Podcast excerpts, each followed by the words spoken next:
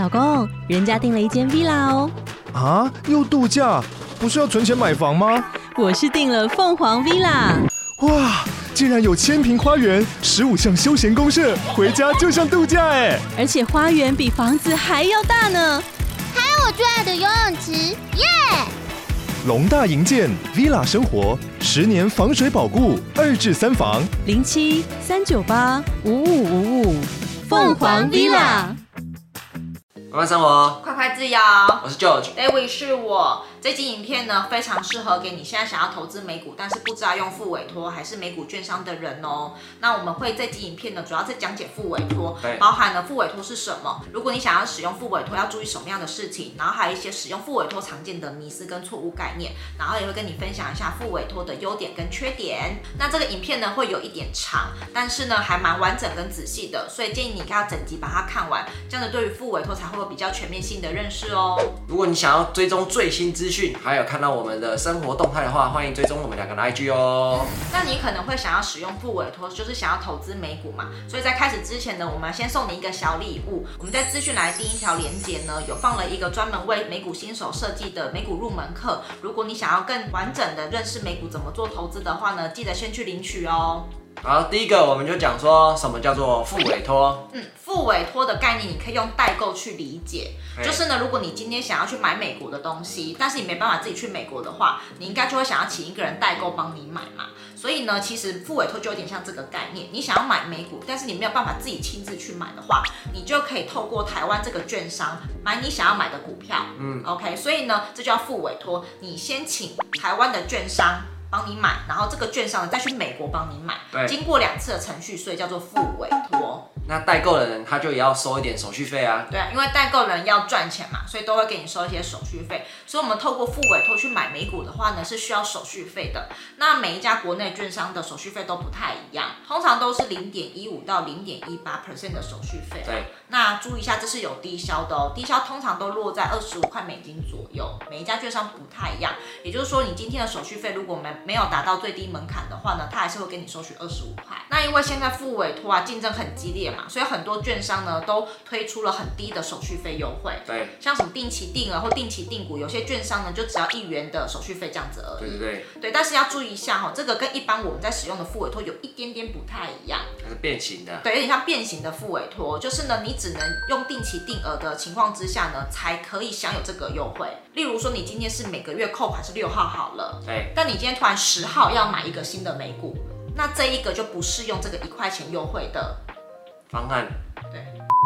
那这种定期定额，虽然它的手续费非常便宜啊，但是也要注意一下哈，它跟付委托也有一个地方不一样的地方是，就是它没有办法买所有的标的，对，对对，它会有特定几样而已。就是如果说你今天想要买的标的没有在这个定期定额的优惠方案里面，你是不能买的。你想买的话呢，你的手续费就恢复的是跟一般的付委托手续费是一样的了。对啊，反正你这个方案就是会比较局限就对了，它会有一些限制，嗯、对，你就不是想买什么就能买什么。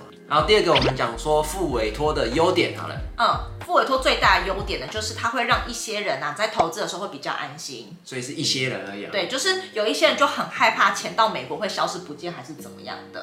这一些人可能就是真的很害怕那个钱会不见，他只他只看过台币的人，嗯、这一种呢，他可能会比较适合付委托。嗯、那呃，我们通常遇到的都是年纪比较大的人。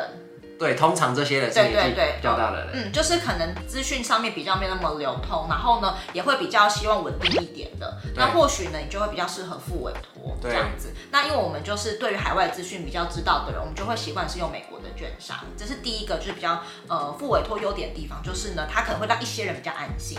好，那第二个呢，是在开户的时候会相对比较方便一点，就跟我们一般去开证券户一样，你去了，然后证件带去，然后呢，营业员会帮你处理好，然后你就坐在前面那个位置上，对，然后他就会跟你说好喽，对对对，就是你不用填太多的资料，就他会帮你写好，毕竟你就是大爷嘛，他要在你身上收一些钱。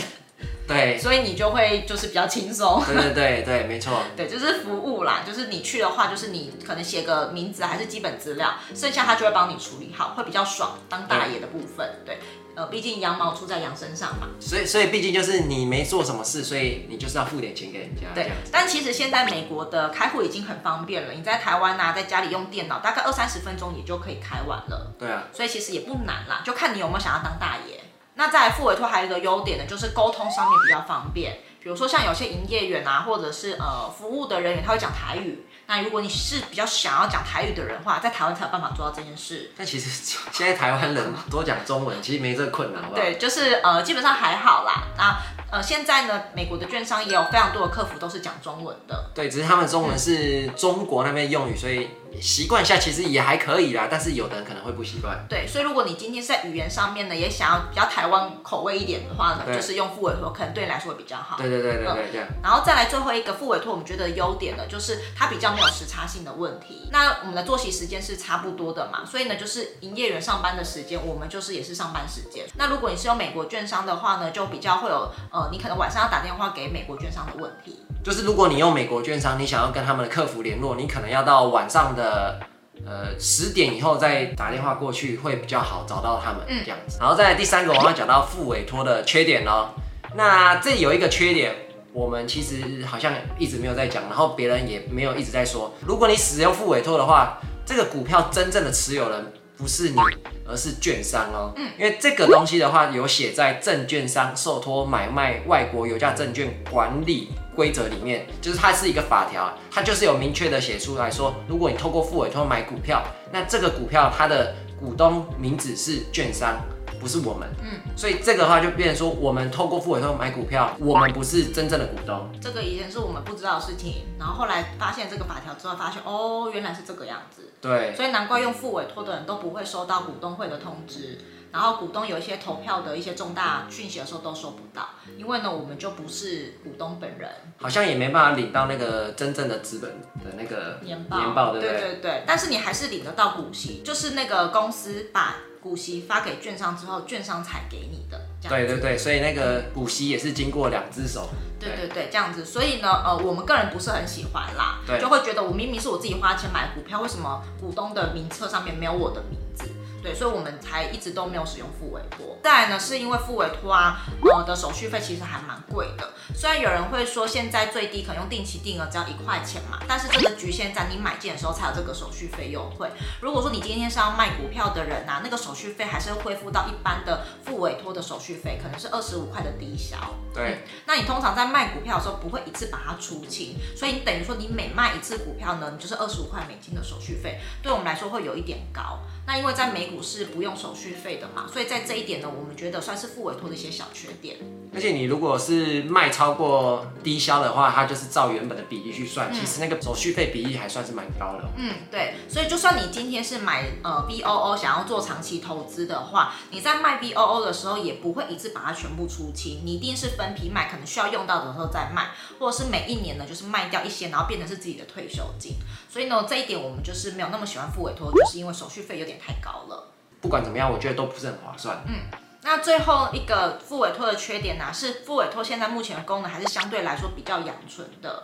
哦，这个倒是。对，像呃，在用副委托的话，它就没有办法像美股券商一样，它可以帮你设定股息再投资。那这样子的话呢，就会比较影响到我们的复利效应。那你领到股息，你要自己把股息再投入进去的话，你要自己手动去买股票。啊、那因为你有买股票，所以你又再缴一次手续费，就有可能又是最低金额的那个手续费。对，然后你又没有办法买就是小于一股的碎股，所以呢，你有时候就会觉得说，哦，我好像领到的股息，但又买不起一股。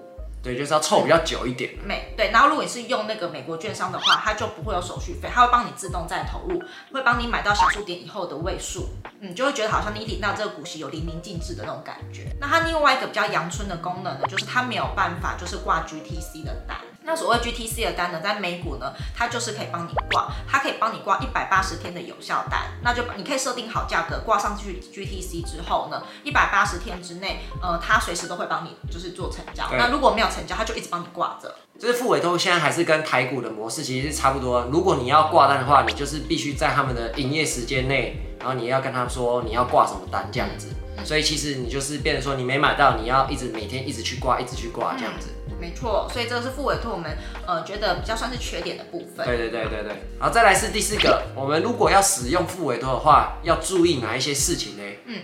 第一件事情就是我们刚刚大致上就有提到的，就是如果你说你要领股息的话是没有问题的。对。但如果你想要参加股东的其他权益，比如说股东会，或者是你想要有投票权的话，这些都没有，因为你就本身不是股东，这是第一个你要注意的事情。然后第二个呢，是我们刚刚有提到的，你不能设定股息再投资，这个是像副委托做不到的事情。因为频道的一些相关影片下面都会有人问我们说，副委托可不可以申请，可不可以做股息再投资？其实没办法，没错哈，所以这个你也要注意一下。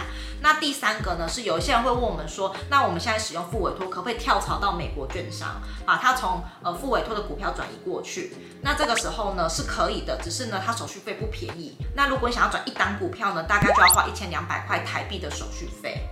好贵哟！对，如果你今天比如说有五档股票，你就要花六千块，它是一档一档算的。那比如说你那一档股票原本一股你就只有买一股，然后它一股可能只有二十块美金，那不是你转出去的费用比你原本股票还贵？嗯，所以我觉得这一点的话，就变成说有时候不如还全部直接从复委托卖掉，然后直接在海外券商重新买，我觉得还直接比你直接这样转移的费用还要便宜。嗯，这倒是因为有呃小曼有跟我们分享，他有确实去做这件事情，就是转股票，嗯，那才才我才知道说原来一千两百块每一单。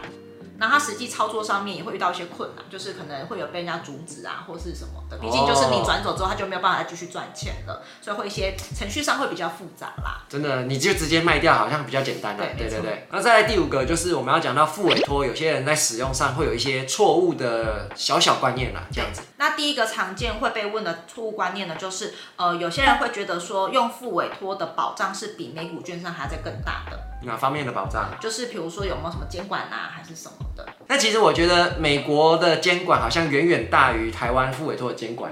对，就是呢，美国自己有自己的监管机构。对啊。对，然后它不只是保障美国人本身，还要保障是海外投资人。所以呢，有些人会误解说，哦，我今天用美国的券商，它不会去保障海外的投资人，其实是不对的。对。所以它是会保障国内跟国外的投资人都会有。所以就算我们今天是用美股券商去做投资，它也是会保障我们的。那其实美国的金融法规啊，或者是一些监管的机制，都比台湾完善非常多。真的，真的。对，然后呢，美国的券商也比台湾大很多。所以其实呢，如果你以为呃美国比较没有保障的话，其实这个观念是错误的。其实他们保障非常非常够，而且很严格。对，没错。所以你觉得不用害怕。那第二个常见的错误呢，有人会说，在用副委托买美股的话，就不用缴股息税三十趴。这个也是错误的观念，主要呢可能是他看的另外一个条文是，有些副委托的券商啊，有申请一个资格叫做 QI 资格，是可以免税的。